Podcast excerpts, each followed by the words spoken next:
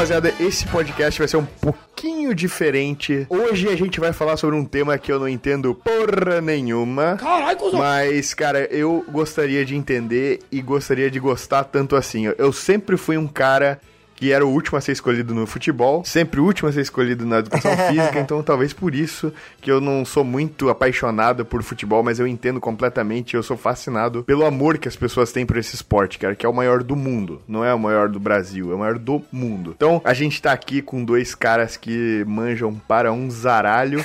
Um vocês já conhecem e o outro vocês vão conhecer hoje. Estamos aqui com o Ale. É, rapaz. E Ale, quem que você trouxe aí, rapaz? Pra falar de fute- futebol, bola, jogando umas peladinhas, e aí? Então, seguinte. Quem que o senhor trouxe aí Vou pra dar uma nós? introduçãozinha aqui pra falar como é que vai funcionar isso aqui. Basicamente, mano, eu sempre fico frustrado no- na- nas nossas resenhas de podcast que eu quero falar de bola, só que vocês não falam de bola, tá ligado?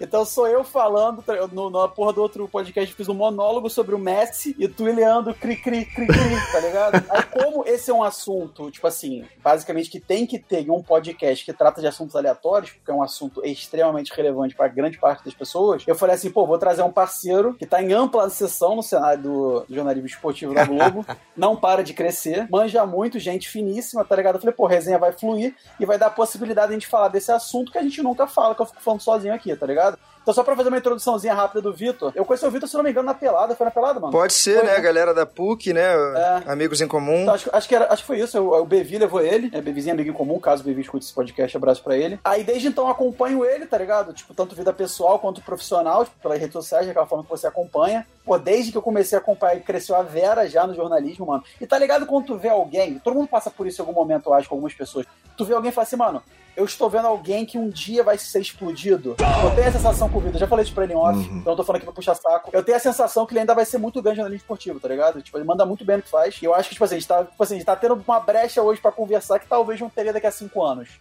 sacou? Então aproveitar essa oportunidade aí, deixar ele falar um pouco dele, o que, que, ele, que, que ele faz exatamente, nos lugares que você encontra ele, pra gente começar essa resenha aí sobre futebol. Tudo bem, galera? Pô, prazerzão aí. Como já fui brifado, papo de bar mesmo, então vamos nos divertir, vamos falar merda, com- tentar ter algum embasamento, alguma coerência, mas é, é isso aí mesmo, pra se divertir, porque quarentena tá brabo de passar o tempo. É, haja jogo antigo pra, pra pesquisar e pra assistir. Exatamente. Porque é, eu sou movido por futebol, então eu vivo boa parte do meu dia, como é meu hobby e minha profissão, eu dedico boa parte do meu dia ao futebol.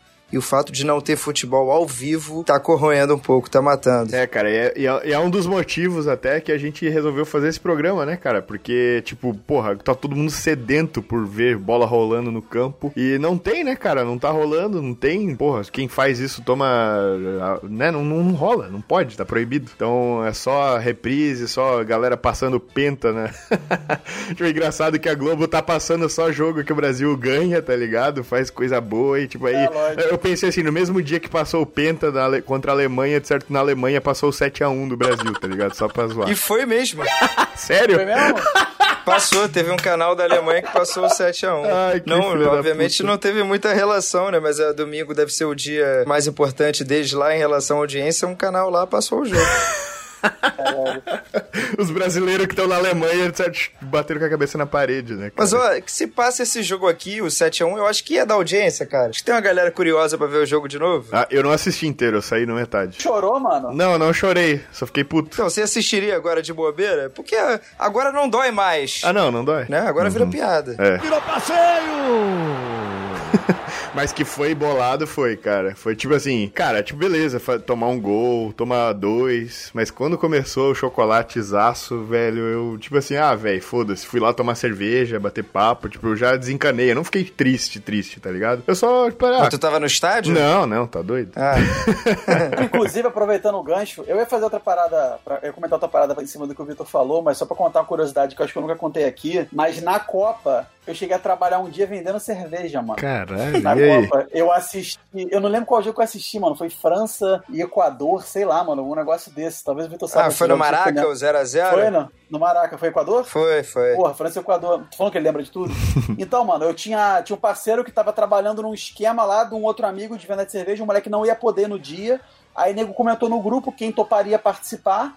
Eu tinha outros conhecidos que estavam, mano, basicamente ficava lá, tu tirava o dia. Só que no dia que eu fui, já tinha muita gente empregada na situação Uhum. e não acabou que não tinha nada pra fazer. Não tinha. Então, tipo, eu fui lá à toa. Só que nisso que eu fui à toa, eu tava dentro. Aí no que eu tava dentro, eu passei o dia, tá ligado?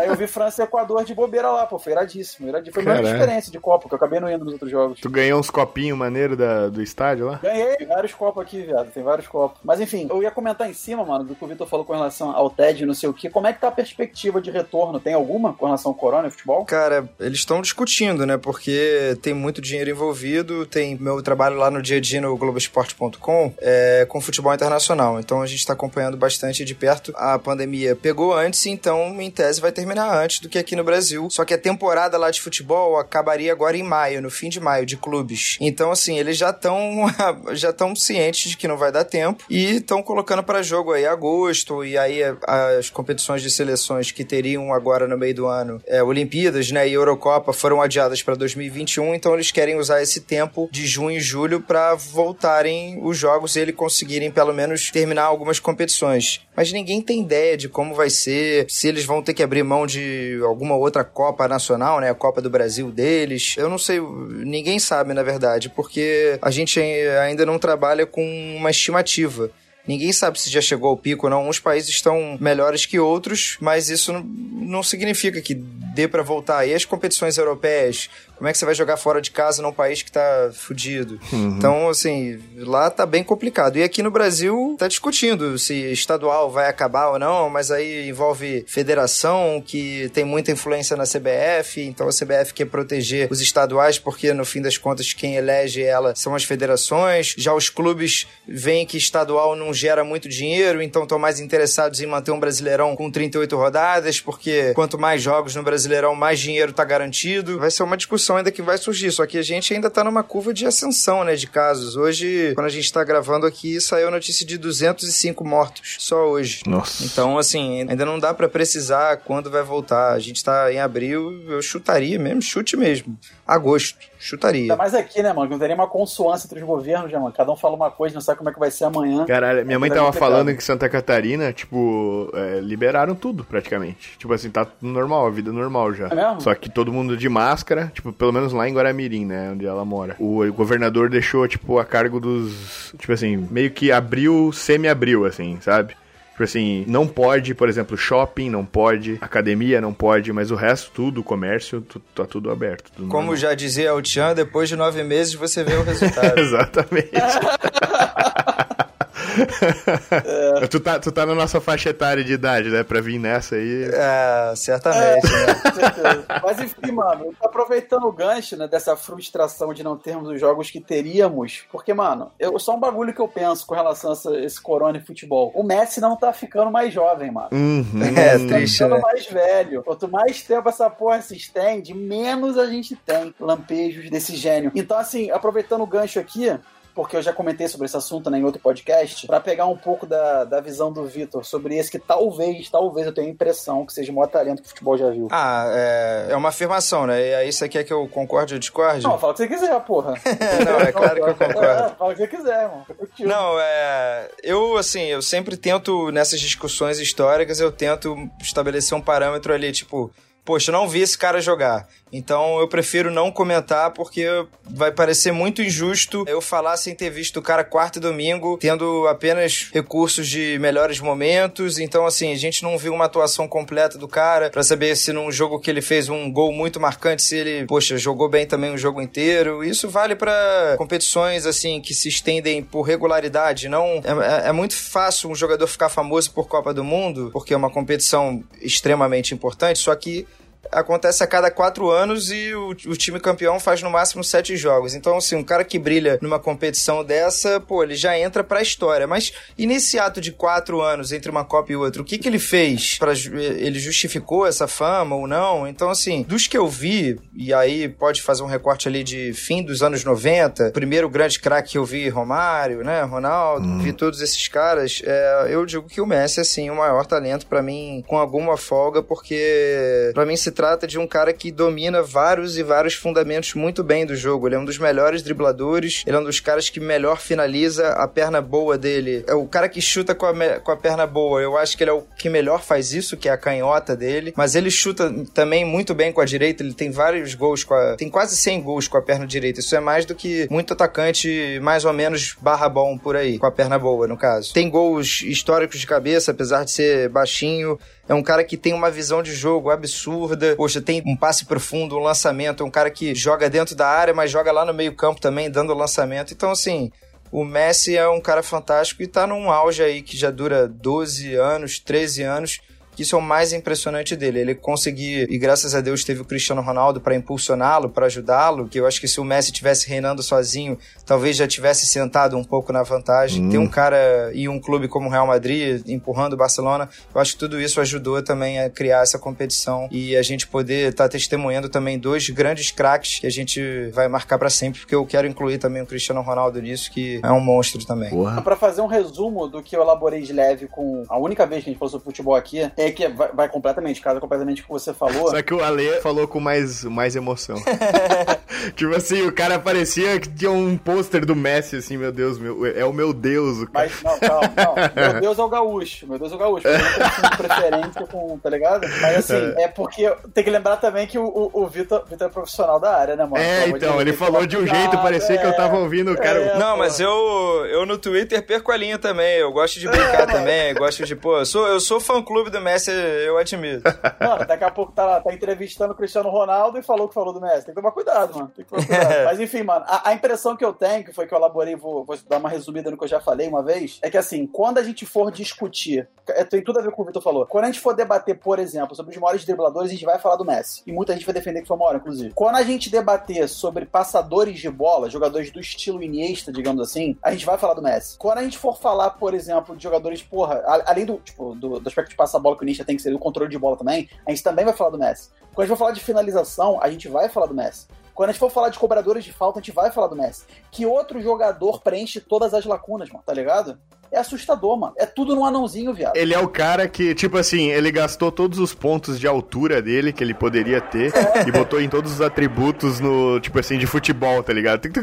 Foda-se, foda-se, foda-se. É, então, mano, a impressão que eu tenho é essa. É como se você fosse montar um boneco no videogame e você tipo, quisesse ser escroto e você hackeou os stats, tá ligado? Uhum. Vou botar passe alto, drible alto, chute alto, falta alta, visão de jogo alto, controle de bola alto. Tipo, é surreal, moleque. É surreal. Vocês já jogaram D&D? RPG, alguma coisa assim? Não. Então, quem, quem é nerd nerd pra caralho vai entender essa. É que na hora de você criar seu personagem, tem lá força, destreza, constituição, inteligência, todos os atributos. E aí tu tinha que jogar quatro dados de, de seis lados, né? E aí tu tinha que remover um. Então o máximo que daria para ter era 18 em todos os atributos. Então o Messi jogou 3 e deu 6 em tudo e fez o personagem mais roubado do mundo. O Gabriel botou um adendo legal aí, só faltou altura, né? É. Que assim, no futebol realmente pode não fazer tanta diferença, mas o Messi não vai ser o melhor cabeceador, porque até o time dele também só joga com a bola no chão. E, enfim, ele não tem essa necessidade para ser o melhor jogador do mundo por seis vezes, né? Em seis anos ele foi o melhor jogador do mundo. Mas é, é isso, é, ele, ele, é a formiguinha atômica. Até por isso também tem agilidade, o controle de bola. Se ele tivesse 1,90m,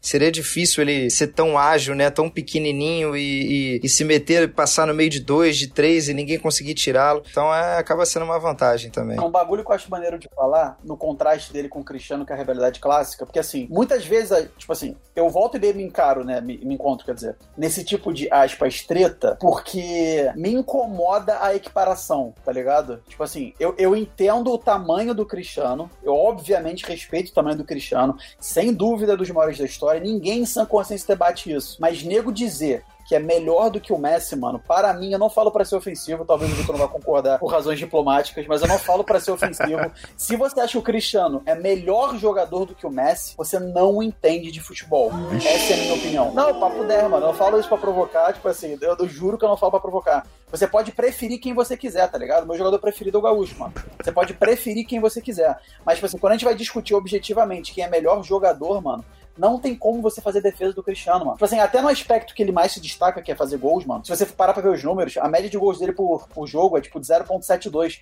a do Messi 0.82. E você, para fazer isso, e você vê só número, cara, você chega num ponto que eu acho muito feio de quem é apaixonado por futebol. Tipo assim, eu, eu não consigo não achar feio como um apaixonado. Que é você basicamente resumir o futebol a números, cara. Uhum. Número conta, é muito importante, não tenho dúvida. Mas se você só vê número, um gol de placa é igual um gol de pênalti, tá ligado? Uhum. E a qualidade média dos gols do Messi é substancialmente superior, mano. Aqueles gols que enfiar, enfiar, enfiar chute de fora da área, dribla, dribla, dribla. Mano, uhum. é assustador, viado. Então, além de ter mais gols, com mapa de calor de fora da área, quem me trouxe esse dado foi o Vitor, uma vez que eu falei com ele, além de ter mais gols, a qualidade média dos gols tá ligado? Eu acho muito superior. Muito foda. Sabe, tu tava falando sobre números e eu achei uma coisa muito interessante. Aqui, cara, tipo assim, nos esportes aqui nos Estados Unidos, por exemplo, quando tu vai aparecer a foto do jogador, não aparece só, tipo, o nome do cara. Aparece o nome do cara e 300 mil número louco lá que eu não entendo, mas, tipo, é, tem um monte de coisa, stats, de um monte, de um monte de. Os caras são loucos por número, por ratio, de não sei o que, de é, swings e não.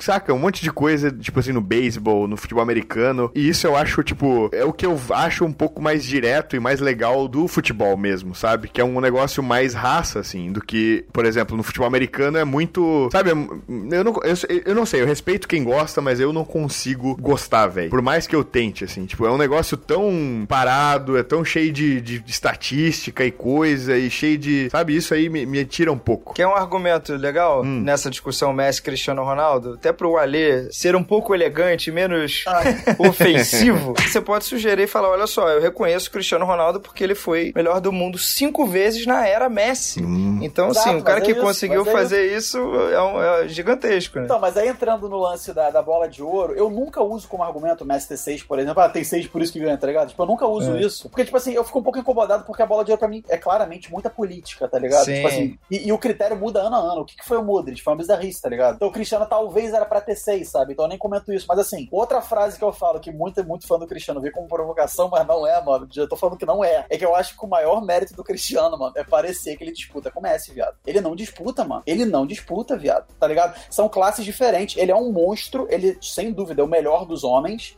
mas o Messi não é homem, o Messi é um ET, viado. É que coletivamente o time dele conseguiu alcançar, e também graças a, a, muito do esforço, conseguiu alcançar títulos de realmente de equiparar com os títulos do Barcelona do Messi. Então, Exato. pelo menos no, no, no, principal deles, que é a Liga dos Campeões. No Campeonato Espanhol é uma lavada do, do Barcelona no, nesse último, nessa última década aí, nesses últimos 12, 13 anos. Mas, pô, ele conseguiu, assim, ele é o maior artilheiro da história da Liga dos Campeões. Ele é certamente o maior jogador da história da Liga dos Campeões, o Cristiano Ronaldo, por tudo que ele alcançou, tudo que ele fez. Então, assim, ele ganhou uma Eurocopa, isso a gente não, não pode negar. É um título pela seleção que o Messi bateu na trave já algumas vezes, final de Copa do Mundo, duas finais de Copa América perdendo nos pênaltis. Então, assim, são detalhes que eu acho que aproximam um pouco, em termos de grandeza, uhum. Cristiano Ronaldo do Messi. É Agora, isso, sobre é bola jogada, eu assino contigo. Bola jogada, para mim, não tem como. Porque é, eu acho que a gente tem que medir com, assim, vontade que o cara te dá de assistir ao jogo. Você tá passando aqui um jogo da antes do Real Madrid, agora da Juventus. Se for Juventus contra o time pequeno, um, um cara que eh, acompanha futebol, assim, esporadicamente ali, gosta do time dele, mas ele vai ter curiosidade, vai ter vontade de assistir ao jogo? Talvez não. Agora, porra, ele vê um, o Messi, o Messi começa a embaralhar todo mundo ali, driblar todo mundo, dar uns passes, dar caneta, dar faz golaço fora da área. Que eu, sim, eu faço questão de assistir. Se eu não estiver trabalhando, e às vezes se eu estiver trabalhando e estiver com outro jogo, eu peço pra mudar a escala. ah, me bota no, no jogo do Messi aí só pra fazer o jogo do é. Messi. Então, porque assim, é, é a vontade, assim, é algo que ele, enfim, ele gera isso, eu acho.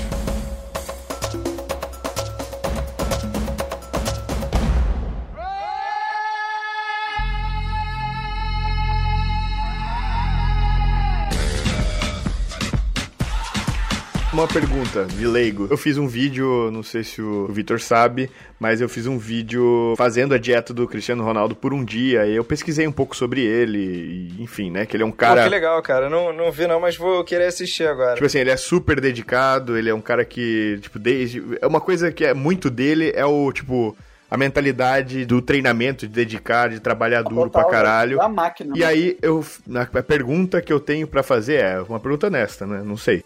O Cristiano Ronaldo, ele chegou onde ele chegou, não sendo tão talentoso quanto, por exemplo, um gênio, sabe? Mas ele chegou lá no trabalho duro, ou o Messi trabalha tão duro quanto? E ele é melhor porque ele é, tipo, ele tem o trabalho duro mais o talento absurdo. Tipo assim, existe isso, tipo, é, o... essa diferença? Existe, assim, é, isso foi durante muito tempo meio que assim, um, talvez um clichê, né? Que é, é muito fácil definir o Messi como talento e o Cristiano Ronaldo como trabalho, mas uhum. ninguém chega e se mantém durante 12, 13 anos sem talento e sem trabalho duro. É uma fórmula que, assim, eu acho que uma anda junto com a outra. Uhum. A questão é que o Cristiano Ronaldo se transformou ao longo da carreira é, num cara assim muito forte. Poxa, é o cara que fazia questão de ter abdômen trincado e, uhum. e quase não perdia nenhum jogo. Só depois dos teus 32, 31 anos que ele passou a dosar melhor os jogos, se guardar para os jogos importantes. Mas antes ele estava querendo bater todos os recordes e jogar todos os jogos. Uhum. E aí, assim, você estudou bem sobre a dieta dele, o que eu li sobre o Messi, que o Messi também fez para tentar escapar das lesões e ter uma longevidade, foi parar de comer carne vermelha, né? Uhum. É, refrigerante, ou coisas mais básicas, mas assim. O Messi contratou um nutricionista ali lá para 2014, se eu não me engano, que ele teve uma temporada com algumas lesões musculares. Ele falou: Não, eu não, não posso ter mais isso. E aí ele mudou radicalmente também os seus cuidados em casa, de alimentação. Uhum. Então, assim, são, a gente pega um exemplo do Ronaldinho, que o Ale é fã pra cacete, e, pô, muita gente é, e, e é normal. A gente cresceu vendo o cara destruir.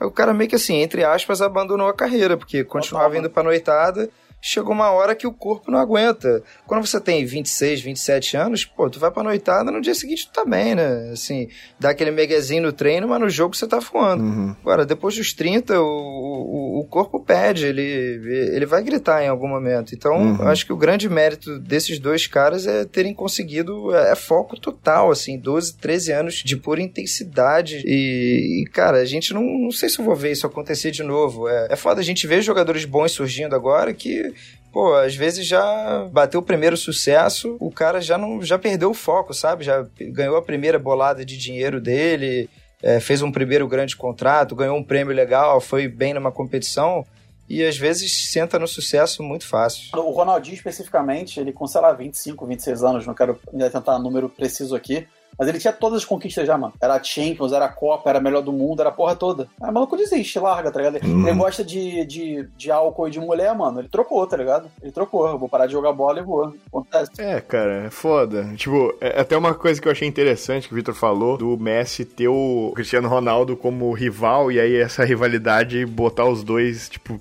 né, nunca deixar eles se acomodar, né? Isso é muito, muito massa. Imagina você ir pra uma festa da FIFA e tu vê o outro cara levantando prêmio. Tu deve ficar com uma cara de bunda escrota, né? Não, ainda mais porque é o que eu tô falando. Tipo assim, em, nível de grandeza, sem dúvida que o debate é mais do que válido, tá ligado? É, é o ponto que eu falo. O meu argumento aqui com relação a ser melhor bola e jogada é que eu acho que não existe conversa, tá ligado? Agora, grandeza é óbvio que existe. Agora, um negócio que eu não queria interromper o, o Vitor, mas que fazendo advogado do diabo aqui, juro que sem parcialidade, só fazendo advogado do diabo, eu tenho um problema com, às vezes. É, eu não tô negando a relevância de conquista coletiva, é óbvio que isso é relevante, mas eu tenho um problema com isso e eu tenho um bom exemplo para dar, que é o seguinte. Aí eu não sei se tu já ouviu esse argumento antes, Vitor. Eu até comentei isso uma vez com o Bevi num jantar, e ele perguntou se eu tinha falado pra tu. Tipo assim, olha esse cenário. O Cristiano, vamos botar, vamos aqui. O Cristiano e o Messi levaram a, as suas respectivas seleções pra final de um título relevante. No caso, a Eurocopa e outro Copa do Mundo. Beleza. O Cristiano não jogou a final o Éder meteu um gol na prorrogação contra a França favorita e o Cristiano, aspas, trouxe a Euro pra Portugal. Sem jogar a final. O Messi jogando a final e não jogando mal, tá ligado? Pode ter, pode ter tido auge de performance que já teve em outros momentos, mas sim, não foi jogando mal. Tipo, a Copa inteira, tipo, jogou bem. Por mais que o mito role que ele não joga na Argentina, não sei de onde nasce essa porra. Ele não joga, ele joga no Barcelona, ele joga muito na Argentina, morte da história da Argentina, mas enfim. Aí ele pega, por exemplo, o Higuaín na cara do gol, erra o chute e a Argentina não é campeã. Então, assim, o fato do Éder, um outro jogador, ter acertado o chute e o Cristiano ter a Euro sem jogar a final, vai ser mais relevante pro maluco ser melhor, por exemplo. A grandeza eu sei que vai acabar contando título coletivo, mas aí que é meu problema. Aí vai o Higuaín, que na época era artilheiro da Itália, sei lá, mais de 30 gols por temporada. Tava bombando, foi uma das maiores transações da história do futebol italiano, quando ele foi do Napoli pra Juve, tá ligado? Não tava bombando. Se eu não me engano, foi nessa mesma época. Aí o maluco vai perde um gol feito, tá ligado? Na cara do Neuer, que beleza, tem seus méritos lá, sujeita qualquer um, mas ele perde um gol feito, ou semi-feito, Aí o Messi não leva a Copa pra Argentina, o Cristiano, sem jogar a final, aspas, leva a Euro pra Portugal, e isso vai ser determinante numa discussão? Como, tá ligado? É, pois é, é, tô contigo, e esse exemplo eu acho que foi muito ilustrado também na época, porque no fim das contas a gente esbarra numa tentativa de definir quem é o melhor, quem é o maior, num esporte que é coletivo, né? Se no basquete, que são cinco jogando na quadra, já é difícil porque o, o, os times, obviamente, eles te levam a outros patamares, né? As conquistas coletivas. Não tem como você ser eleito o melhor do mundo hoje em dia sem você ganhar algum título numa temporada, se o seu time aparecer, porque senão você vai ganhar no máximo uma honra ao mérito ali. Parabéns, você jogou pra caramba, mas teu time terminou em quinto. Valeu, parabéns pra você mas é, as coisas caminham juntas também. E aí é, é claro que o, o que, que, é mais importante no futebol? A gente adora discutir os jogadores em si e tal. Mas sendo um esporte coletivo, é o time, cara. São, é, é difícil pra caralho, porque são 11, são 11 jogando. Então, assim, um ano que o, o, Cristiano Ronaldo também não fez gol em final de Champions, vou dar o exemplo da final Real e Liverpool, que foi o Real Madrid jogou bem, foi, foi aquele ano que o Cristiano Ronaldo meteu um gol de bicicleta contra a Juventus nas quartas de final, que ele ainda jogava no Real Madrid, foi aplaudido e tal. E aí é, chegou na semifinal, ele não apareceu contra o Bayern, nem na ida, nem na volta. E na final contra o Liverpool, o goleiro do Liverpool toma dois frangos. Um ele joga a bola com a mão no pé do Benzema e o outro num chute do Bale. Ele vai tentar agarrar assim a bola no alto, deixa ela passar. E o outro um gol de bicicleta do Bale. Então assim, sem também. Esse argumento também poderia valer. O Cristiano Ronaldo não fez gol, mas foi alçado à condição de melhor do mundo porque ele teve coadjuvantes de luxo para ajudarem a colocar nessa situação. Isso vale também para o Messi, nos anos que o Messi ganhou a Champions. Teve uma aquela primeira final de 2009, que é o gol de cabeça do Messi, contra o Manchester United. Na semifinal, foi um Barça e Chelsea que o Iniesta acerta um chutaço no ângulo no último minuto do jogo e o Barcelona estava sendo eliminado. Foi o primeiro ano do Guardiola. Esse foi um jogo polêmico, né? É. Roubalheira, não foi? Teve roubalheira também, fora tudo isso. Então, assim, é, às vezes passa desapercebido, mas, cara, tem muita gente trabalhando para esses dois caras brilharem também. Exato, então, mano. é uma conjunção de fatores, tem que tudo dar certo. Exato, mas é por isso que eu fico incomodado com essa coisa que nego às vezes pega para pegar título coletivo para esgotar uma discussão individual, tá ligado? É. Não me parece intelectualmente honesto. É daí que vem meu incômodo, justamente por isso, sacou? É muita variável que entra na conta. Tipo assim, por exemplo, para dar um exemplo recente, que você falou do Liverpool.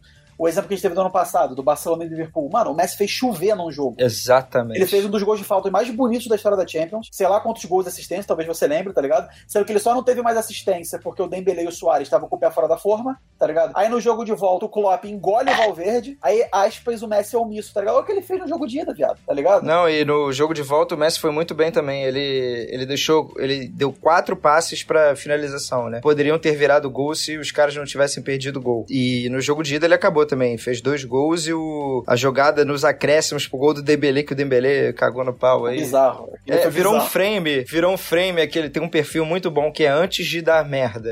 que eles pegam uns momentos e tipo, você lembra dessa cena que você lembra que deu merda. E aí esse frame do Messi fazendo a jogada inteira deixou o Dembele sozinho, só ele o goleiro. E aí ele isola no último lance do jogo, teria sido 4 a 0 Na volta foi 4 a 0 Liverpool. E aí, enfim, o jogo teria sido diferente, né? Talvez. É o ponto da, pelo menos no, né, na história recente, que também contribui para essa discussão, porque assim. Eu me lembro de vários momentos, tá ligado? Que, tipo assim, o Barcelona precisaria fazer algo, porque o Messi, por exemplo, não conseguiu resolver. E no caso do Cristiano aconteceu, o Real Madrid fez, tá ligado? Você tem outros exemplos de finais de Champions, por exemplo. O Cristiano tem cinco títulos de Champions. Ele meteu gols em duas finais só, em três ele sumiu, viado. Ele jogou pelo United e jogou contra a Juve, pelo Real. Nos outros ele sumiu, mano. E talvez seja até injusto cobrar que ele apareça em todas as finais, lógico, que a gente lógico. se acostumou mal. Nem o Pelé tinha esse registro, maluco, de todas as finais. Não, Copa ligado, 62 do Pelé machucado. Pô, 66 também não fez nada, machucado. Então assim, nem e fora as outras competições que eu não vou saber aqui de cabeça, obviamente que o Pelé não decidiu todo o jogo, mas isso é claro, porque a gente viu o Messi Cristiano Ronaldo com essa, você citou as médias, né? 0,7 e 0,8. É quase média de um gol por jogo na carreira inteira. Então a gente se acostumou a ver os caras fazendo gol todo jogo. Pô, jogo importante quando não faz gol, fudeu, pipoqueiro que essa geração também do cancelamento nas redes sociais é um problema, né? ah, não fez gol é pipoqueiro. Aí vai um fã-clube e chama outro de pipoqueiro, aí no outro dia outro chama outro de pipoqueiro. Quando não? Caraca, é normal não fazerem gol de vez em quando, sabe? É vocês foram acostumados errado. não, porque o Cristiano, eu não vejo nego falar isso do Messi, tá ligado? Eu, inclusive, o nego acho que tenta, tenta forçar uma barra pro Messi ser pipoqueiro, que é meio absurdo. Mas o Cristiano tem uma certa fama de impipocável, que é absurda, mano, tá ligado? Tipo, é absurda. Várias finais o maluco sumiu e foi campeão, mano. E eu não tô dizendo dizendo que ele não pode sumir, tá ligado? Eu tô falando isso. É que nego faz um dois pesos, duas medidas que é muito absurdo, tá ligado? Pra meio que equiparar essa conversa. É, concordo. Caralho, acabei de descobrir que pipoqueiro é quem não faz gol. Então eu sou um mó pipoqueiro. não, quem vende pipoca também. Quem vende pipoca também é. Ah, também. também.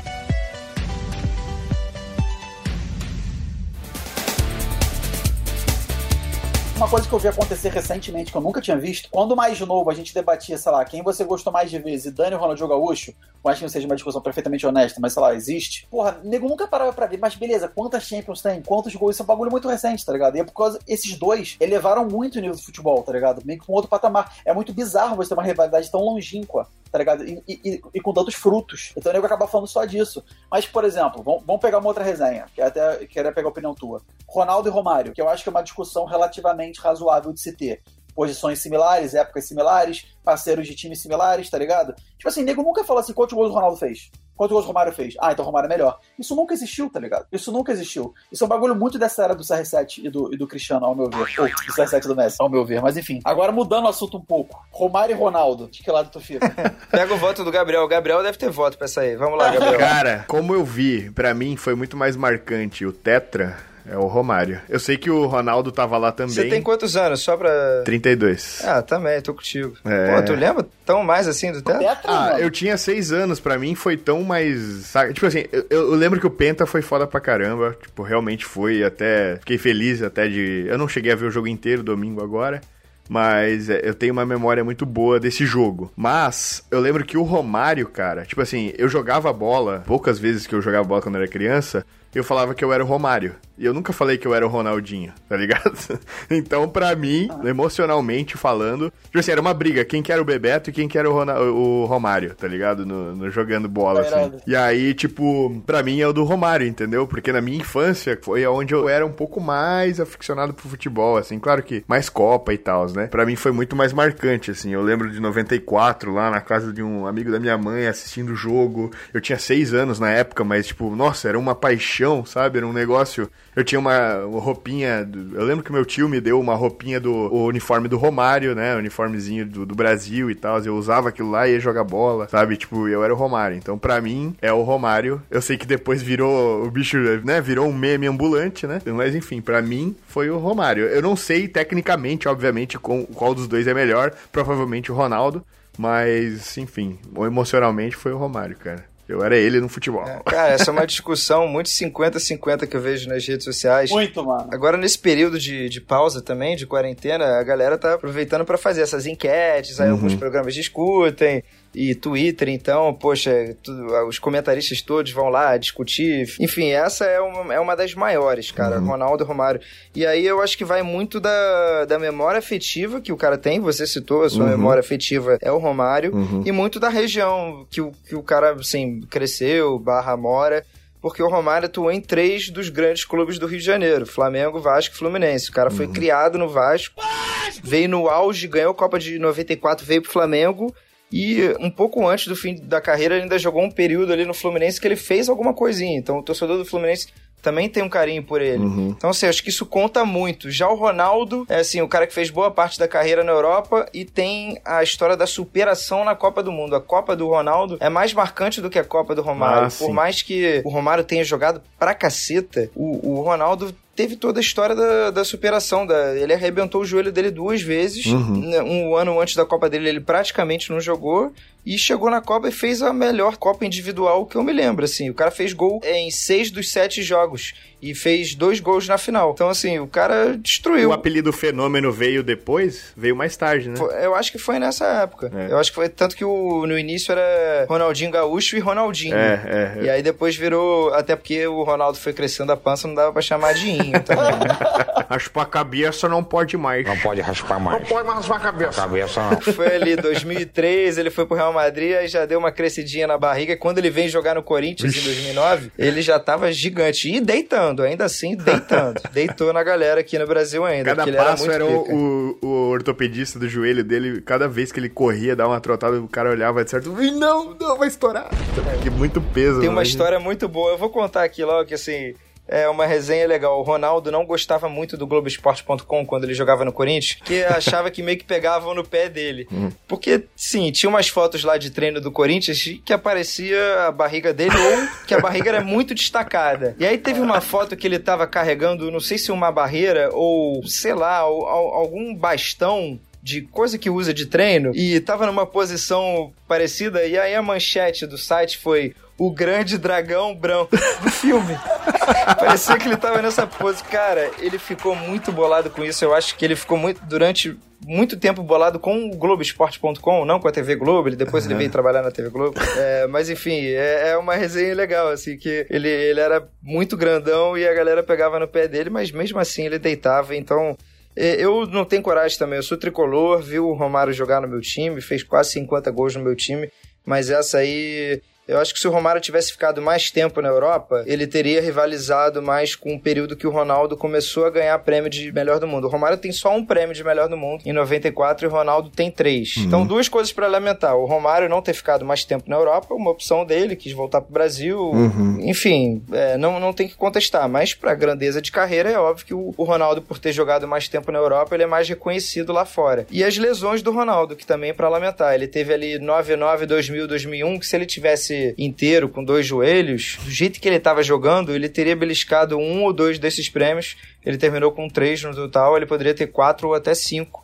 E hoje o Cristiano Ronaldo tem cinco, o Messi tem seis a gente estaria até talvez o colocando nesse mesmo patamar. Que coisa, né, cara? E ele no ápice, ele é, ele tipo assim, se colocasse o, Ronaldo no ápice, junto com o Messi e o CR7, daria tipo um pau a pau assim ou, ou não? Eu acho que daria. Daria, filho, daria fácil. Mano, o Ronaldo com 19 anos era uma aberração, mano. Aberração. Cara. É isso, o Ronaldo para mim, a melhor versão do Ronaldo é o Ronaldo da Copa de 98, que ele tá no auge ali. O Ronaldo no Barça em 96, 97 e na Inter de Milão logo depois. Essa época ele tava voando, tava destruindo, porque ele, é, ele ganhou o apelido na França de TGV, que é o trem uhum. rápido lá da França. Foi durante a Copa que ele ganhou esse apelido, porque ele botava na frente de zagueiro rápido, e o zagueiro mais veloz do mundo, ele chegava, saía dois passos atrás, chegava três passos na frente. Então ele era muito, muito sinistro naquela época. Só que aí veio a lesão e, uhum. enfim, acabou, assim. Ele remodelou total a carreira dele depois disso. É, o Real Madrid, ele ainda foi muito bem no Real Madrid, mas nem de perto, tanto que os números dele no Real Madrid não são nem perto de se comparar aos, dos Cristiano, aos do Cristiano Ronaldo. Então, assim, eu acho que foi nesse hiato aí de fim dos anos 90 até ele se lesionar, que foi o auge do Ronaldo. Já o Romário um pouco antes disso, ali, meio dos anos 90, início. Início, meio dos anos 90, o Romário, por ser mais velho, tava destruindo mais nessa época. Mas, pô, a gente perdeu a oportunidade também de ter uma Copa com Romário e Ronaldo em 98. Isso foi triste, mano.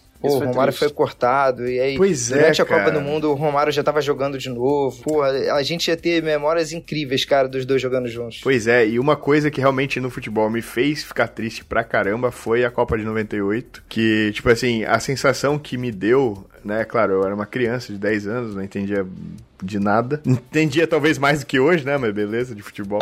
Mas assim, cara, parecia que, tipo, é, é, a, a, parada que se falava, pelo menos, é que a galera não tava meio que não levando tão a sério assim. Sabe? Que o último jogo foi deixado, que eles, né, o jogo da eliminação, que eles meio que fizeram corpo mole. Isso aí procede ou era, tipo assim, existe essa fala ou é coisa da minha cabeça? Lendo da internet, mano. Vocês não vão imaginar o que aconteceu. Isso é um meme. Se vocês é, soubessem é. o que aconteceu, ficariam enojados. Isso é um meme da internet, mano. Essa é a frase. Não, não, mas o, é a história da convulsão do Ronaldo, que isso ficou muito tempo inexplicável, assim, para muita gente, e ele de fato teve uma convulsão na, na noite, no dia do jogo, uhum. e aí, porra, o melhor, nosso melhor jogador ter tido uma... É bizarro, né? Ele uhum. Jogou, sabe-se lá como, jogou porque era final de Copa do Mundo. Uhum. Isso poderia ter sido até um risco, né, de saúde, mas como era final de Copa, a galera, não sei se empurrou, os médicos fizeram vista grossa, mas foi uma situação muito, muito atípica, assim. Uhum. E se for olhar, assim, bem, o Brasil não jogava tão bem como time, né, assim, tinha uns caras muito bons, o Rivaldo tava jogando bem naquela época, Tafarel, no gol Dunga, mas assim, o time não era tão pica, assim, uhum. para justificar, assim, porra, deveria ter sido campeão, teria sido campeão com o Ronaldo inteiro, não sei. O time não tava jogando tão bem. Então teve Só isso. pra falar o meu lado da discussão horror, é que assim, não, porque muita gente nunca viu. Eu fiquei em cima do muro, tá? Só pra deixar claro. Não, tá ligado, eu percebi. É, muita gente não viu, inclusive eu recomendo ver pra quem não viu, o Romário em início de carreira, tá ligado? Poder de arrancada e finalização, essas coisas no começo. Porque o nego pensa ele no final, banheira, metendo um gol pra cara, porque assim, a leitura de jogo do Romário não vai ter quem fale um mais, sacou? Mas tem muita gente que acha que ele era isso. Uhum. Ele ficava na área e fazia gol, tá ligado? Se tu pesquisar a carreira do maluco, o maluco voava antes. E assim, mesmo assim, mano, eu tendo a preferir o Ronaldo. E a impressão que eu tenho aí, com base no que o Vitor falou, é que se não fossem as lesões, eu acho que a gente não discutiria isso. Porque, mano, caralho, o que era o Ronaldo pré-lesão, mano? Talvez, talvez, mano. De novo, um talvez forte aqui, porque eu não tô cravando nada. Eu entendo quem prefere o Romário perfeitamente. Mas assim, talvez seja o maior atacante que a gente já viu, mano. O, Romário, o Ronaldo pré-lesão era, era uma aberração, mano. Era uma aberração. O que, que era aquilo, viado? Era absurdo, velho. Não tinha E tem parasse, YouTube aí pra todo mundo. O Não, é pessoal que não, não se lembra. Porra, só botar É, vai, tem top, top 50 gols do fenômeno. E você vai ver, tem jogadas que não foram gol. Você vai ver realmente que o cara jogava pra caralho. E o Romário também. Tem vídeo dos dois, graças a Deus. É, não, bom demais, mano. Mas o, o, o Ronaldo é que me parece, tipo, completamente ambidestro, né? Tipo assim, completamente ambidestro. É cada balaço de esquerda que é assustador. Habilidoso pra caralho, forte pra caralho, rápido pra caralho. Talvez, por exemplo, em questão de leitura de jogo, não sei como é que mensura isso, né? Mas dá a impressão que pior do que o Romário, que o Malbel Romário é um cara de 1,20m, que, porra, mete gol como mete, tá ligado? Então, obviamente, o maluco tem uma, tem uma visão de jogo, uma leitura de jogo absurda, poder de finalização que, obviamente, não dá nem pra comentar. E, e tem um negócio que eu achei maneiro do que você falou do lance do Romário vir pra cá, que tem um aspecto também que é maneiro com relação à memória afetiva, é que o Romário ele tem uma arrogância Uhum. que é maneira, tá ligado? O fã de esporte É. curte, sabe? Claro, pô. A arrogância dele não fica de escroto, você não desgosta dele porque ele é arrogante. É marra, talvez, É né? marra, é, marra. amarra, tá ligado? É maneiro, sacou? Tipo, é maneiro esse lado dele, esse lado de botar. Aliás, que isso, isso é um negócio da geração de no- 90 meio que do futebol que acabou, né? De você falar que ia resolver o jogo e lá resolver. Isso acabou, né? Hoje, tipo, Apostavam, né? Hoje em dia, É, pô. não tem nada. Isso é um negócio que era muito maneiro, mano. O Romário pegar e falar assim: todo mundo conhece aquela história célebre, né? Imagino, do, do Cruyff, de quando ele falou que ia meter, sei lá, quantos gols, e aí poderia viajar e vai lá e mete, mete o Petra. Não, mas você tá ligado que isso é fake news, né? É fake news? Ah, sabia não. Porra, velho. Querer acabar. então morreu. Porque é- esse é, esse é um mito muito maneiro que a gente gosta de acreditar, porque o Romário tem tudo a ver com o Romário. Exato, casa, tá ligado? Mas conta aí, conta aí que eu quero saber. Eu quero saber. É, aí. é o seguinte, a, a história é de que pré-carnaval ele jogava ainda no Barcelona, ele tinha combinado com o Cruyff, que era o técnico do Barcelona, um dos maiores jogadores da história, falou, olha só, eu quero sair de folga mais cedo pro carnaval, É, você me dá essa semana aí? Ah, beleza, faz três gols aí que você tá liberado. É a brincadeira é que ele fez três gols no, no primeiro tempo, no intervalo ele pediu substituição e tava indo pegar o jatinho e voltar pro Brasil. Cara, muito irado. Mas assim, maravilhosa história. Porra, nada a ver. Ô, Diogo, corta que é fake news aí. Você é vergonha da profissão! Sacanagem. A história é muito maneira, eu adoraria que fosse verdade, mas todo mundo já foi catar os registros de datas próximas de carnaval e até da temporada que ele jogou no Barcelona, de hat-trick e de dois gols até, vai que ele tivesse aumentado um gol na história, mas não, nada batia. Então a, a história, infelizmente, é fake news, ou pode ter rolado num período que não fosse carnaval, enfim. Mas a, a, a história eu acho que ganhou uma aumentada. É irado, não sabia não. Não sabia que era fake não. Mas enfim, como o Romário tinha muita coisa irada na, na carreira, enfim, isso, Ah, ele é muito isso maneiro, não vai mano. mudar a personalidade Ah, dele. mas eu vou fazer o seguinte, eu vou fazer o seguinte, eu vou pedir pra todo mundo que tá ouvindo aqui contar essa história pras pessoas e falar como se fosse verdade, mesmo que você pra aumentar o Romário aqui na parada, velho. Ele era o meu herói da, da Copa 94, pelo amor de Deus. Inclusive, mano, essa, essa proposição que eu acho que é um pouco polêmica, que o Ronaldo carregou 94. Qual é a tua visão? Porque ele é mais importante, eu não tenho dúvida. Ah, não, cara, ninguém carrega. é, pois é. Eu sou acho. contra também, nem pra mim, nem Maradona é, é o tese, entre aspas, ganhou sozinho, né? Ah, sim. Porra, como é que ganha sozinho se tem que ter goleiro, caralho? Porra, na final o Romário perdeu um gol absurdo. Cara a cara, cara a cara não, né? A bola sobrou pra ele na pequena área, ele, ele jogou, ele jogou para fora, na, na pequena área. Enfim, ele foi muito importante, ele foi o jogador mais importante. Eu acho que essa definição É, exato. já também resume bem. Então, foi talvez o craque da Copa, talvez. Talvez. Então, assim, eu acho que isso já é um puta de um título pessoal pra ele. Não precisa ter essa peste de ah, ganhou sozinho. Pô, isso no futebol não existe. acho. Que ele mesmo tirou essa onda. Tafarel! Sai, sai, sai, sai que é sua! Brasil! Não vou, nem- comentar de narrações do Galvão, né? Que isso é uma outra resenha. Galvão Bueno no auge também. É. 94, 98 foi o auge Não, porque, ali. mano, vou falar uma parada. Virou lugar comum, né? Da galera falar mal do Galvão. Que o Galvão é chato, o Galvão é aquilo. Mas, mano, eu tenho a tese, que pra mim, porra, não é nem tese, mano. Pra mim isso é fato. Que se não existisse o Galvão, alguns momentos do- da história do esporte serão significativamente menos emblemáticos, mano. Ele tem É, algumas claro. narrações que são absurdas, mano. Tipo, são absurdas, velho. E a cena dele do, do tetra, Do ele abraçado com o Pelé e o Ah, Arnaldo. Todo mundo suadaço lá, que era auge do verão lá nos Estados Unidos, e todo mundo de paletó, aquela blusa social já que era branca, mas um branco todo molhado. Aham. Imagina Ah. aquela cena ali, aquela, aquela nhaca ali do trio ali.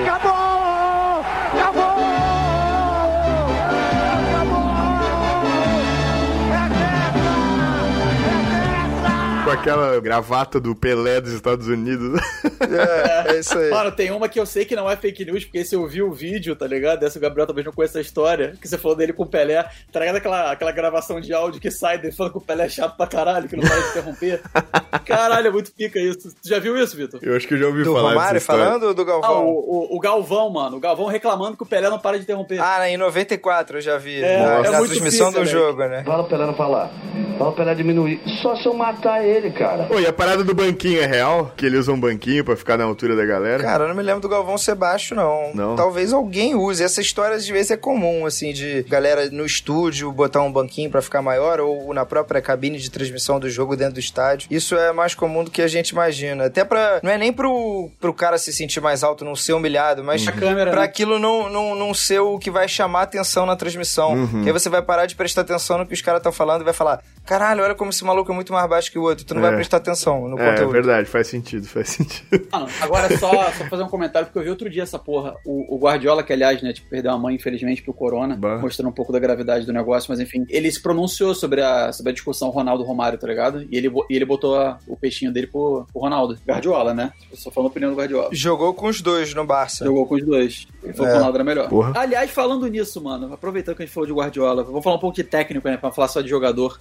Quem que é teu preferido e por quê? Ah, é o Guardiola. Pra mim, de longe. É o cara também que eu falei do Messi que eu tenho vontade de assistir. E o, o Manchester City agora, do Guardiola, eu peço pra trabalhar fazendo os jogos do City. Porque, cara, é, é um time que quer atacar toda hora. E é, é muito prazeroso. Não tem nada de toquinho, pouco objetivo, não é nada. É direto pro gol. Se deixar, faz 5, 6. No, no auge, num campeonato, ele fez 100 pontos. No, no ano seguinte, fez 98. Ah, loucura. Nesses dois anos, cara, era um, era um prazerzaço vê-lo, ver o time dele jogar.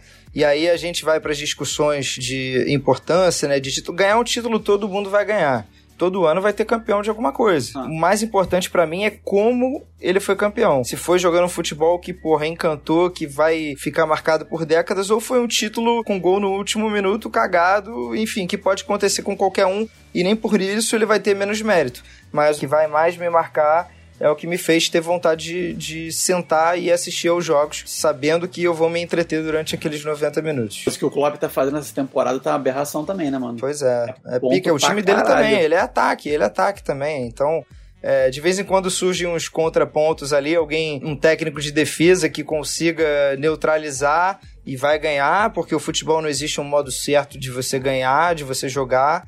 Mas existem é, os nossos gostos, né? Enfim, como a gente vai se entrosar mais com aquele futebol que tá passando, que tá Ah, sendo lógico, jogado. mano. Não, inclusive, por exemplo, eu tava até falando isso num, num grupo, acho que hoje ou ontem, com, com os amigos, assim. Eu não digo que o que o Simeone faz não funciona, mano. Ele tem o currículo dele pra mostrar, tá ligado? Com o elenco que ele tem, considerando com quem ele disputa e o que ele fez, não dá pra dizer que o que ele faz não funciona. Mas assim, mano, eu pagaria. Se eu tivesse que assistir jogo do Simeone, eu pagaria pra não ver, mano. Eu durmo É, pois é. É muito chato, mano. É muito chato. Eu não, eu não aguento. Pô, Em jogo grande talvez seja legal por ter um, contraponto total ali, mas um, Exato, quando, é exato. quando o Atlético tá na função de ter que criar o jogo, aí é difícil porque é muito mais mecânico, né? Não, não, não, não rende bem, não é legal. Não, é esquisito, mano. Tipo assim, a galera sabe, né, que, que eu jogo Ultimate Team. Quer dizer, eu parei, né, esse ano porque o jogo tá um lixo, mas eu pretendo voltar no FIFA 21. mas, mano, eu, nego, eu tava negociando o João Félix, né? Que ele tinha acabado de ir pro Atlético. Eu tava fazendo dinheiro no Ultimate e negociando o João Félix. Aí, por isso, eu tinha que assistir os jogos do Atlético. porque eu tinha que ver quando o João Félix fizesse gol.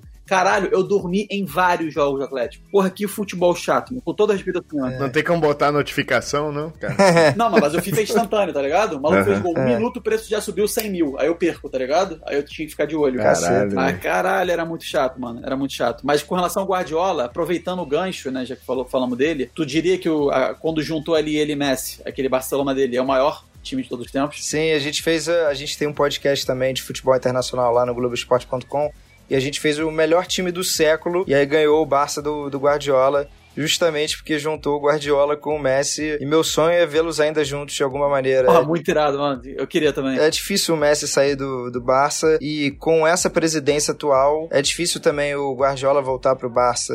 Não sei se ele estaria aberto a, entre aspas, queimar um pouco do- da história dele lá, indo pra uma passagem que poderia alguma coisa dar errado. Não sei. Então, mas fica aí o- a vontade e o pedido pros deuses do futebol convergirem É. pra isso. Porra, você pega demais, mano. Tu fica, tu fica um bagulho que eu já pensei, mano. Tipo assim, sonho mesmo, sonho brabo. Mas assim, considerando o que a gente viveu da era CR7 Messi, imagina se alguns magnatas aí se juntam. É que o que eu tô falando, nunca ia acontecer, tá ligado? Porque, tipo assim, o o Messi não vai sair do Barcelona e o Cristiano vai pro Barcelona. Eu não tenho dúvida que o Messi vai aposentar lá, eu acho muito pica que ele fique lá. Essa coisa, tipo assim, o cara seja um clube só, eu, eu valorizo isso, tá ligado? Acho muito pica a história do Maldini, do Totti, etc. Enfim, Del Piero e outros exemplos. Mas, porra, imagina se tu pega dois magnatas, metem Cristiano e Messi pra aposentar juntos no mesmo time. Sabe o que podia ter? O Gabriel falou aí de Estados Unidos. Poderia ter All-Star Game, cara, toda temporada. Um All-Star Game da Champions ou um All-Star Game da Europa inteira. Você pica. Tudo bem, o calendário já não tem jogo, mas, cara, olha que maneiro seria, cara. Porra, um jogo das estrelas, cara, o da NBA, eles conseguiram remodelar e transformaram os três dias em algo muito legal. O terceiro dia, que é o domingo da NBA, é, antes era oeste contra leste. shit.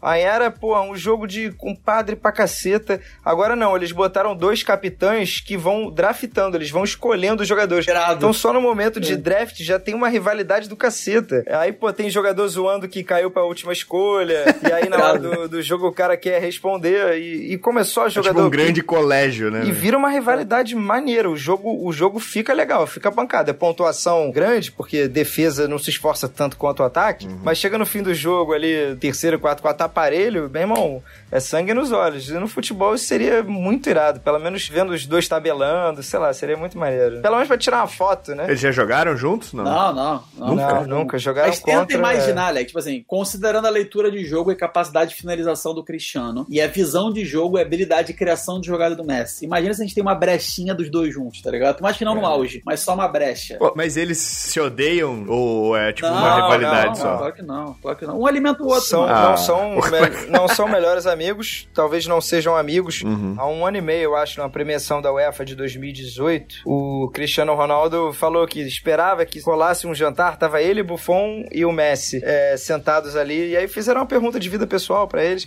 Aí o Cristiano Ronaldo falou, pô, eu espero que saia esse jantar, seria legal. Teve já filmagens do filho do, do Cristiano Ronaldo pedindo autógrafo pro Messi e tipo assim, o Cristiano Ronaldo encorajando o filho, vai lá falar com ele, vai lá. Tipo assim, eh, cena muito maneira. Os dois estão bem. Eu acho que a gente tá discutindo aqui quase praticamente o podcast inteiro Messi e Cristiano Ronaldo.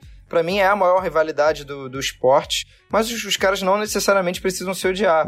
É só a magnitude, né? Assim, de quantas milhões de pessoas essa rivalidade afeta e, enfim, mexeu com muita gente, com quem gosta de futebol. Com certeza, em algum momento já se deparou discutindo isso. Ah, mas até quem não é tão aficionado, tipo eu, assim, eu sei dessa, dessa rivalidade, eu acho interessantíssimo, acho massa ouvir, e pelos argumentos que vocês me deram, eu até já falei pro Ale, até fiquei bolado de ter feito o vídeo da dieta do Cristiano Ronaldo, Ah, em vez da do Messi. ter feito Não, a Tem que do fazer a Messi. do Messi agora. É. Tem que fazer a do Messi. Mas aqui, mano, tu quer ver um bagulho, que- falando em fantasias aqui, mas tu quer ver um negócio que, de novo, sem querer soar parcial, mas que eu já fantasiei que seria absurdo de imaginar, tipo, num universo paralelo O mesmo. Messi pelado na tua frente. Coisa horrorosa! Não, mano, não, não. não isso, aí, isso aí também, mas outra coisa. Imagina se o Messi é o cara que cria a jogada pro Messi finalizar. Quantos gols e assistências a mais o Messi teria, Leque? Caralho, Ai, imagina isso, mano. É doença, vai se tratar. Me sentindo a origem agora com o Leonardo DiCaprio. Tenta imaginar, Leque, considerando a capacidade de criação de visão de jogo e de finalização, imagina se o Messi tabela com o Messi, Leque. Esquece, mano. Esquece. Acabou, zerou, Ah, o clone, né? Daqui, daqui a uns 100 aninhos já deve dar pra fazer um clone, né? É, os caras É, fazem bizarro. jogadores geneticamente geneticamente modificados, aí todo mundo é igual.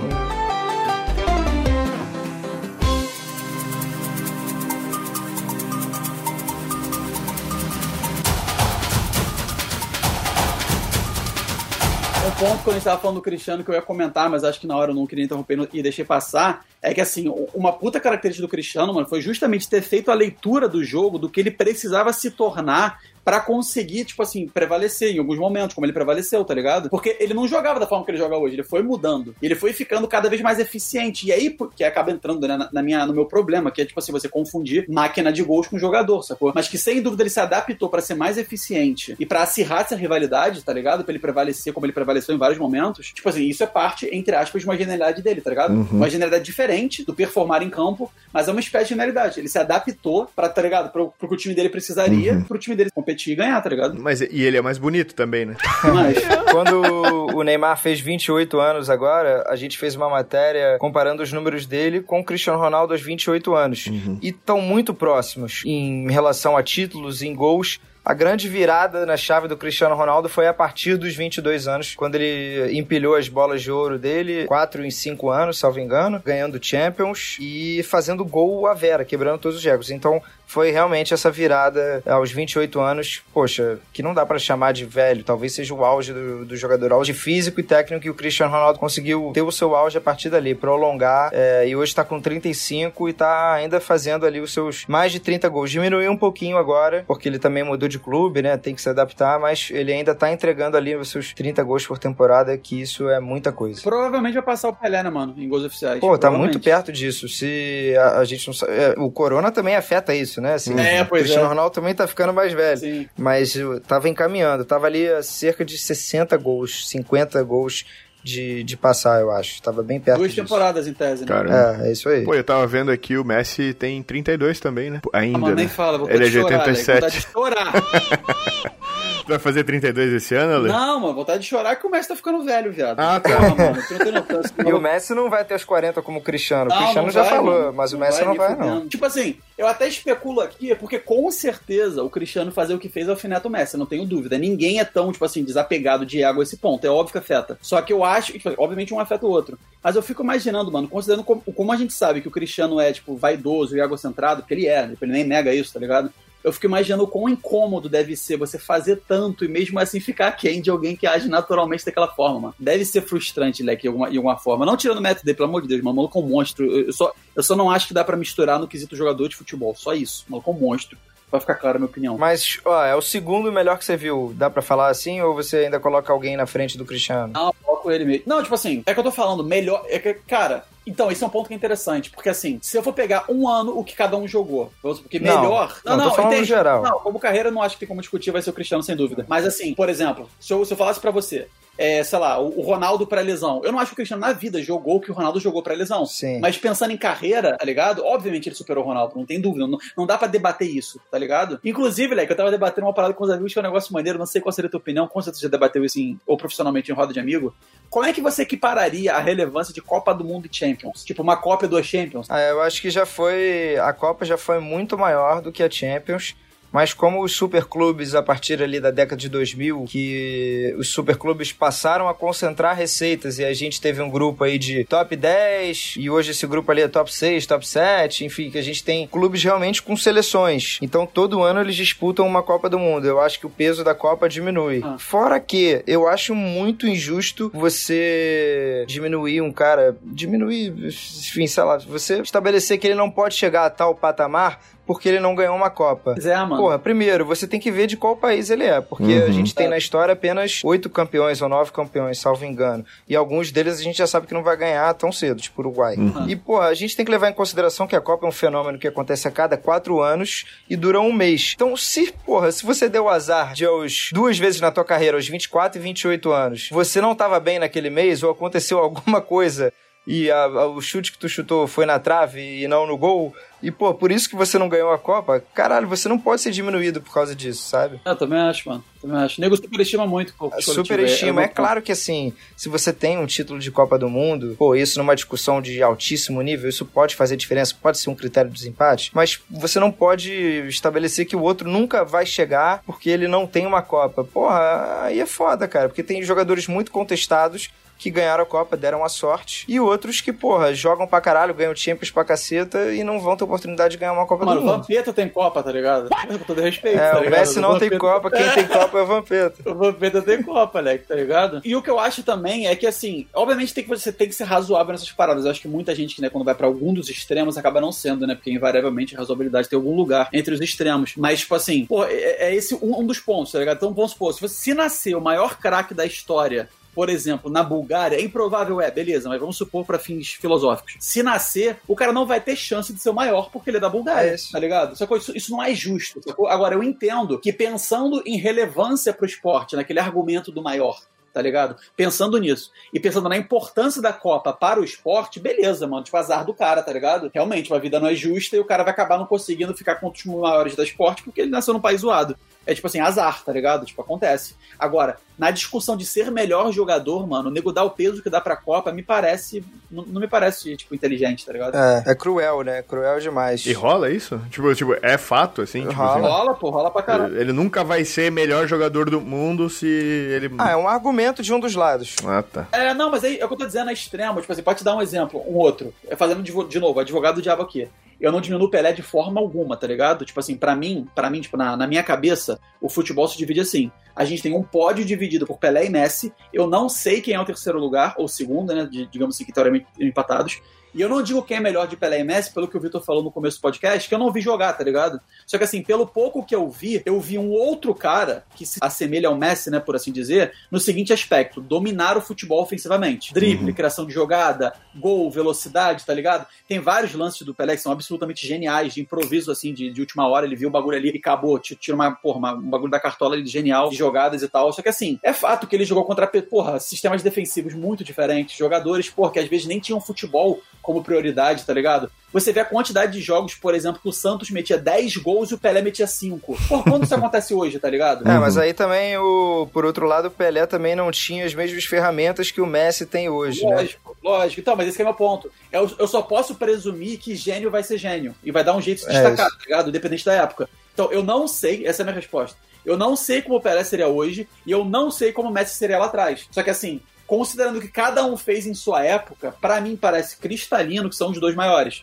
Sacou? Tipo, os dois maiores jogadores, dois melhores. Tô contigo. Maiores. São os dois melhores e eu não sei quem é o terceiro. Não sei mesmo, mas eu acho que esses dois estão com folga para esse hipotético terceiro. Tô contigo. Caralho. A gente podia usar essa tecnologia que tu fez aí do Messi se clonar e jogar com ele mesmo e fazer o, o trazer de volta o Pelé no auge pra hoje em dia, né, cara? Porra, ser... seria bom, né? Porra. Ah, e só pra fazer um OBS, só pra fazer um OBS, que é uma das paradas que me prende na porra do FIFA, apesar do jogo tá uma merda. tu tem noção do que é você ter Pelé e Messi no seu time? É o Legends, né? Não, o Legends. É muito pica isso, Leque. Tu tem noção é. que tu tabelar Pelé e Messi? É muito pica, mano. É muito pica, Leque. Não, é muito pica, mano. Qual é o deles? Cara, Cara, o PL... Então, o FIFA tem um bagulho que é muito maneiro, né? No modo Ultimate, que eles dão três níveis pra Legends em momentos diferentes da carreira. E também dão uma carta de Moments, que seria o auge da vida do cara. Então o Pelé, ele tem o Prime dele, né? Que seria a melhor. Nível 98, que eu presumo que foi a Copa de 70 não vai ser com 17 anos. Ah, é. Aí tem a carta dele com 17 anos da Copa da Suécia. Essa carta, se eu não me engano, é 91. Aí a do meio é 95 e a pica é 98. Aí tem a Moments, que seria o auge do auge do auge da carreira, assim, aquele jogo bizarro, que é 99. E tem isso para todas. Tem três momentos do Zidane, que, por exemplo, performance 2006, final de 98, tá ligado? Esse tipo de coisa. Uhum. E tem para todos. Tem o Ronaldo no PSV, tem o Ronaldo na Copa de 2002. Que louco. Foi muito pica, Alec. Esse jogo é muito maneiro, mano. É. Esse jogo é muito maneiro. Pô, é jogo pra fã de futebol pra caralho, né, cara? Imagina. Ah, tá maluco, né? Cara, tem que ser, porque, tipo assim, imagina os caras lançam, entre aspas, grandes, não me ataquem, o mesmo jogo todo ano. Eles têm que cavar cada vez mais fundo e fazer um negócio cada vez mais, mais interessante pra quem curte futebol, né, velho? Não adianta. É que assim, sem querer entrar nessa porque não é um assunto, mas assim, eu tenho N ressalvas com a postura da EA. Eu acho que eles fazem muita merda e filha da putagem, pra, pra ser perfeitamente honesto. Ah, eles fazem com os tudo. seus jogadores. Porque eles têm a licença, tá ligado? Então meio que não tem concorrência, existe o PES, mas não é bem concorrência. Uhum. E o que eles têm feito com o jogo tem sido foda, mas enfim, não vou entrar nessa resenha, mas tem sido foda. Mas é aquela parada, eles mexem com uma paixão mundial, mano. Então, mesmo assim, mesmo apanhando, Uhum. nós, né, apaixonados, continuamos voltando. Porque, caralho, onde que eu vou, vou tabelar Messi Pelé, viado? Aham. Onde, tá ligado? Porra. Eles mexem bem no coração. É foda. Pô, tem Garrincha agora também, mano. Botaram lenda antiga, tá ligado? Entrou. Riquelme agora. Não equiparando o Riquelme com eles, né? Mas entrou o Riquelme também. Mas aí, um, um ponto, por exemplo, só pra finalizar aquela discussão do antes e depois, que também é o problema de você superestimar a conquista coletiva em detrimento de performance individual, é que, por exemplo, ninguém fala que o Ronaldo tem duas Copas, sacou? Porque em 94 ele era reserva e nem jogou. Mas todo mundo fala que o Pelé tem três. Mano, o Pelé jogou um jogo e meio da Copa de 62, tá ligado? Aí, então, tipo assim, até que. Olha que coisa doida. A gente tá falando aqui de provavelmente ou possivelmente o melhor jogador da história, só discutindo com o Messi, ao meu ver. E o maluco tá- tinha uma seleção tão boa, aspas, um coletivo tão bom. Que até quando ele não jogou, o time ganhou. Olha que doideira. Caramba. Messi is the king. Não, a discussão é entre Tá os dois. aprendendo bem, tá aprendendo bem. Spread the message. Cara, eu vou comprar uma camisa da Argentina, velho. Tô saindo daqui já vou comprar. É. Escrito É Messi. do Barça melhor, do Barça. É, não, não, não. Vou do, da Argentina porque eu quero, eu quero treta na rua. Boa. O Sacanagem. negócio que eu queria viver, mano, que não vai ser capaz de viver, aquela parada daquelas especulações fantasiosas e universo paralelo, mas assim, considerando o apelo que o Messi tem pra tanto fã de futebol, porque é o que eu tô dizendo, talvez a gente esteja vendo o auge do futebol jogado, tá ligado? Tipo, é isso, é isso que dá pra fazer se você for hackeado em todos os stats, tá ligado? Tipo assim, é ele e o Pelé. Tô considerando que a gente tem ele, porque o Pelé já foi, tipo assim, e, e eu tenho essa sensação que eu tenho, e eu, e eu sei que muita gente tem, eu- mano, eu fico imaginando o que que é você ser torcedor do Barcelona, Uhum. acompanhar esse maluco e tá vendo a carreira chegar ao fim, leque. Vai ser, caralho, vai ser muito bizarro. Vai ser muito bizarro. E isso é uma coisa que eu até fico assim, tipo, torcedor do Barcelona.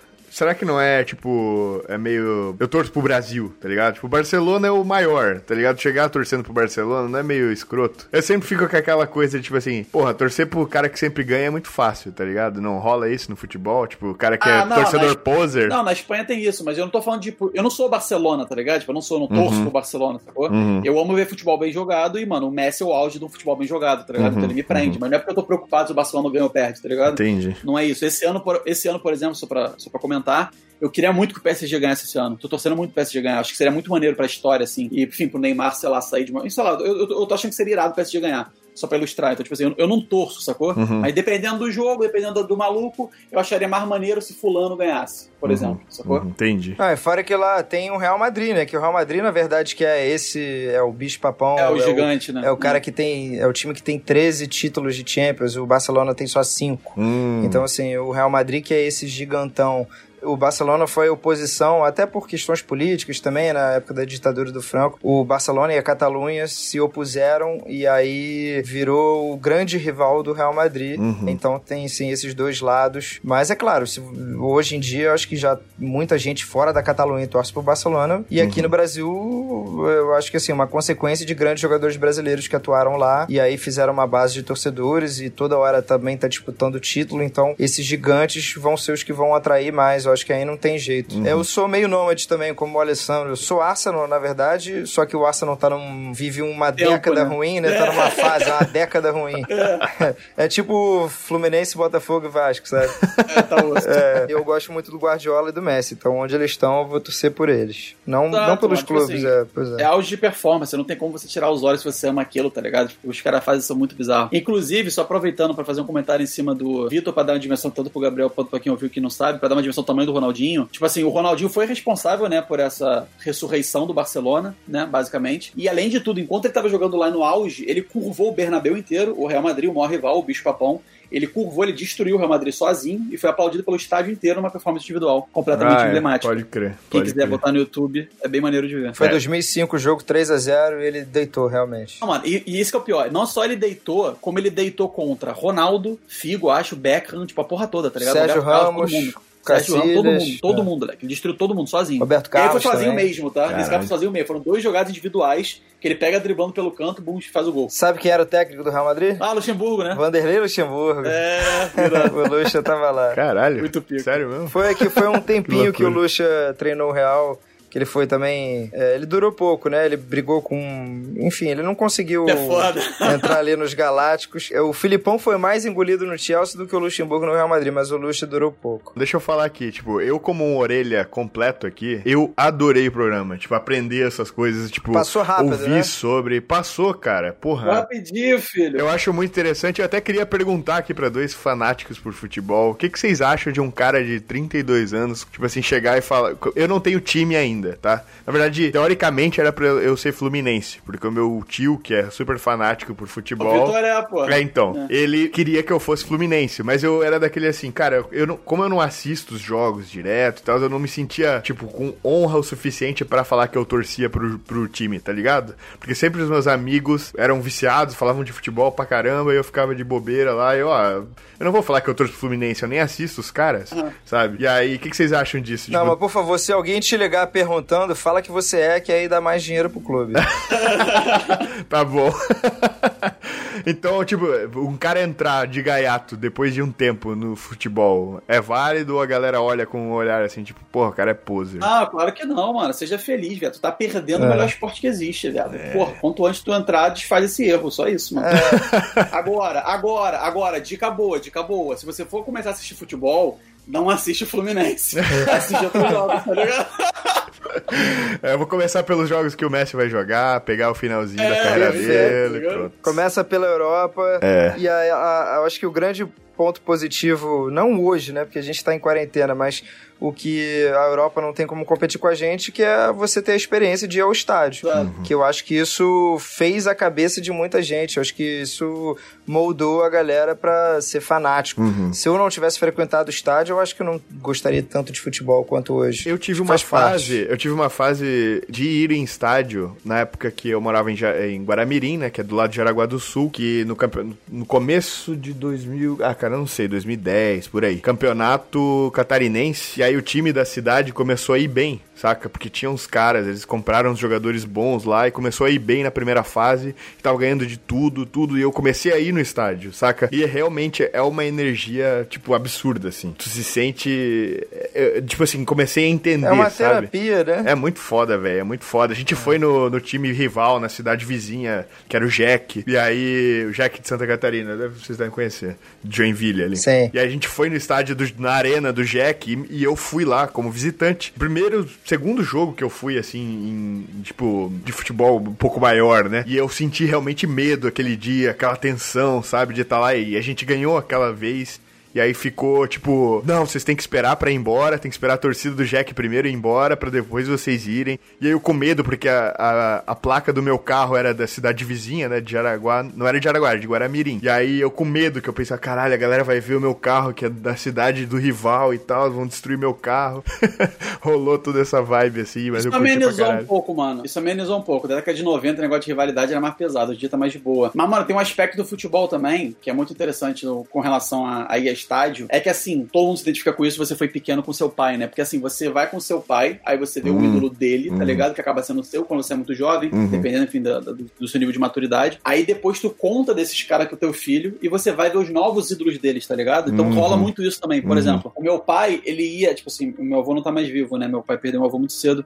Mas o meu pai, ele ia muito no Maracanã, que era pertinho da casa dele, ver o Dinamite, tá ligado? Aí outro dia tava numa festa e o Dinamite tava. Pô, mano, vou tirar uma foto e mandar no, no grupo que tá o meu pai e meu tio, tá ligado? Eles Uhum. vão lá ver o cara jogar com o meu avô, sacou? Que não tá mais aqui. Então, mano, tem umas paradas. É que assim, tal qual a religião faz por muitos grupos, eu não acho que o futebol não deixa de ser uma forma disso. É meio que uma conversa em comum, tá ligado? Tipo, é uma conversa em comum. Eu lembro quando eu tava fazendo o Eurotrip, eu encontrei um argentino, viado. Foi uma das cenas, sei lá, o Gil isso é mais forte que eu já vivi. É, o maluco viu que eu era brasileiro, naturalmente presumiu que eu gostava de futebol. Uhum. Aí começou a falar de futebol, aí naturalmente começou a falar de Pelé e Maradona. Uhum. Aí ele meio que, tipo assim, o cara parecia ser bem coerente e sensato, não falou isso pra provocar, mas ele falou que sabia que o Pelé era melhor, mas aí ele foi falar do Maradona. Aí no que ele foi falar do Maradona, ele descreveu o tamanho do Maradona para os argentinos, tá ligado? Uhum, E ele começou uhum. a chorar, viado. Ele tava bêbado, né? Mas ele começou a chorar, mano. tipo assim, isso é muito. Não, porque só pra contar essa história pra quem não sabe, viado, que eu até me arrepio contando, juro, foi um dos meus mais picas, assim, que eu já passei, eu acho. Talvez porque eu tava alcoolizado, né? Que momento, mas o maluco, ele falou basicamente. É porque, assim, a, a Copa que o Maradona fez o que fez foi depois da guerra, né? Com a Inglaterra. Uhum. E na guerra com a Inglaterra, a Argentina foi humilhada, tá ligado? Não foi uma guerra, tipo, disputada, foi Sim, humilhação. sim, imagina. A Inglaterra dominou a Argentina. Aí vai o Maradona contra a Inglaterra. Na... Eu tô ficando arrepiado de novo, é sem sacanagem. Aí vai o Maradona contra a Inglaterra, que tinha acabado de humilhar o povo argentino, tá ligado? Vai o Maradona, faz o gol individual mais bonito da história das Copas, que ele dribla todo mundo desde o meio-campo, tá ligado? Talvez o gol mais bonito da história, tá ligado? Uhum. E o, o gol da Mano de Dios, tá ligado? Uhum. Tipo assim, ele resolveu aquele jogo, então ele meio que lavou a alma do povo argentino. Uhum. E é por isso que você meio que tem uma religião, porque você tem uma religião hoje que é o maradonismo, mano.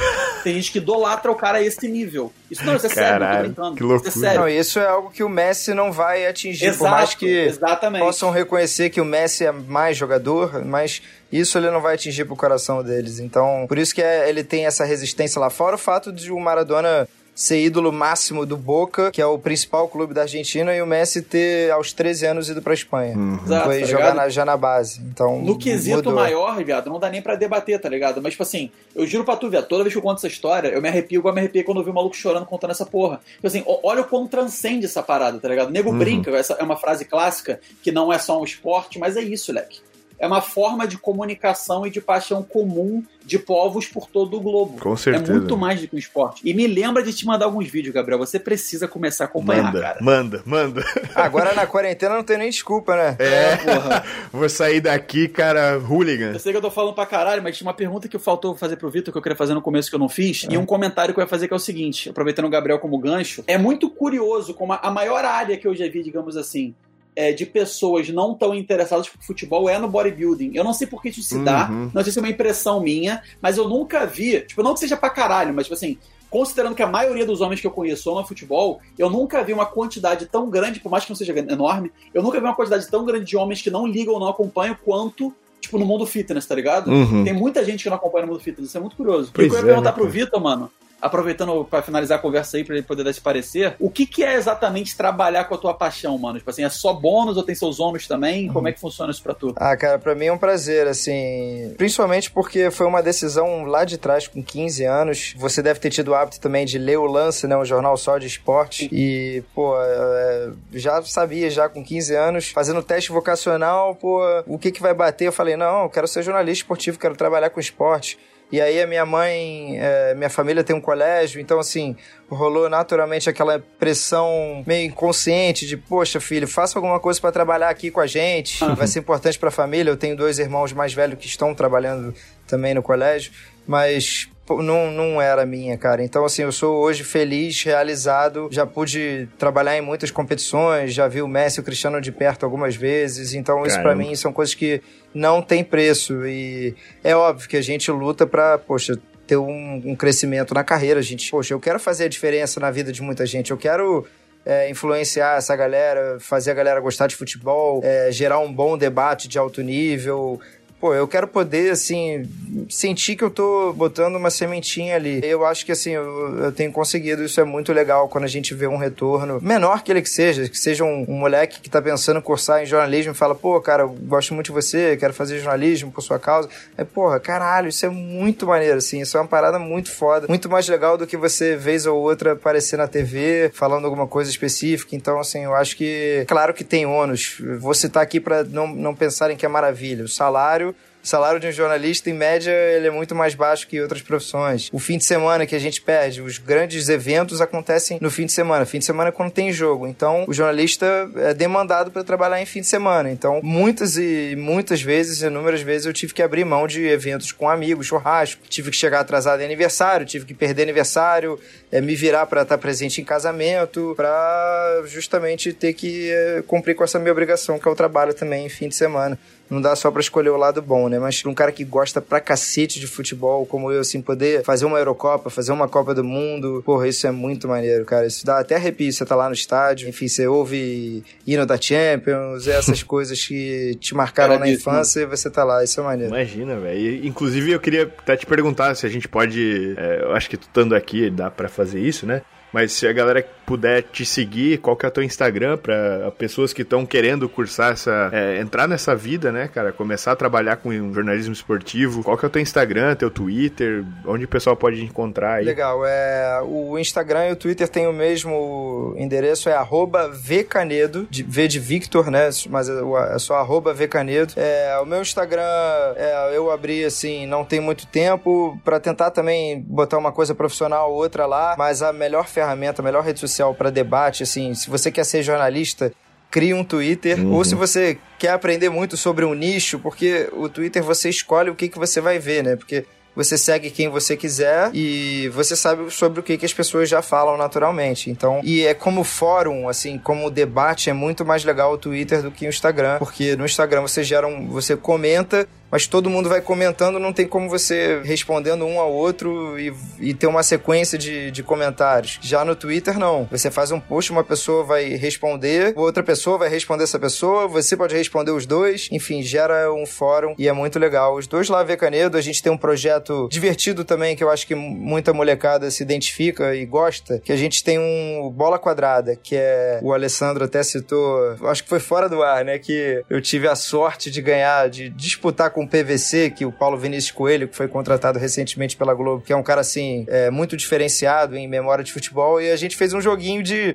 lembrar escalações de jogos marcantes, que é o que a gente faz no Bola Quadrada. São joguinhos pra gente tentar unir entretenimento e futebol. Aí aí a gente tenta fisgar um cara assim, talvez como você que esteja na dúvida, Pô, curti esse jogo, que a gente tem um jogo lá que é desenhando escudos. Isso é muito irado, mano. Esse é o mais maneiro. A gente chega para você agora, desenha o escudo do Fluminense aí, só que você não pode ver o escudo, vai ter que ser o da tua cabeça. Bem maneiro isso. Cara, sai cada coisa engraçada. Então a gente tenta, assim, pegar esse lado do entretenimento e juntar um pouco com o futebol. Aí quando vai, mexe com memória da galera, enfim, rola disputa, rivalidade, galera que é mais competitiva, tem muita coisa engraçada lá que é globoesporte.com barra bola quadrada. Pô, da hora, velho. E quem for pra lá, vai lá, comenta, fala que viu aqui no podcast, conheceu o Vitor aí no podcast, cara, que, porra, eu vou, eu vou começar a acompanhar. Tu falou que o teu objetivo é plantar uma sementinha aí, foi plantada é. com sucesso. Porra, muito Pelo menos em mim foi, cara. Obrigado. Eu quero também assistir agora de imediato o vídeo da dieta aí do Cristiano Ronaldo. Pô, eu, fiz, eu fiz um prato português no final lá, cara. Os, os seguidores portugueses aprovaram. Claro que foi uma versão um pouco mais fit, eu também não tinha todos os ingredientes, mas eu tentei, né, cara? Eu tentei. Não foi um pastel de Belém, não, né? Não, não, não, não. Boa. Mas é isso aí então, galera. Muito obrigado, Vitor, mais uma vez por ter participado do podcast. Foi muito, muito bom mesmo. Adorei, cara. Eu queria ter adicionado mais, né, cara? Mas infelizmente esse não é um assunto que eu, do, não do, que eu domino, né? Não, não entendo tanto assim, mas, bom, pude contar a minha história que eu era o Romário aí em 94. é pelo menos isso, né? E é isso, cara. Muito obrigado de verdade. Espero que o pessoal vá falar com você, tirar dúvidas, assistir teus conteúdos, porque eu com certeza vou. Muito obrigado. Tamo aí. Me diverti também bastante. Pô, valeu, mano. Foi um prazer. Acho que só faltou falar do Messi. Tirando isso, foi um prazer.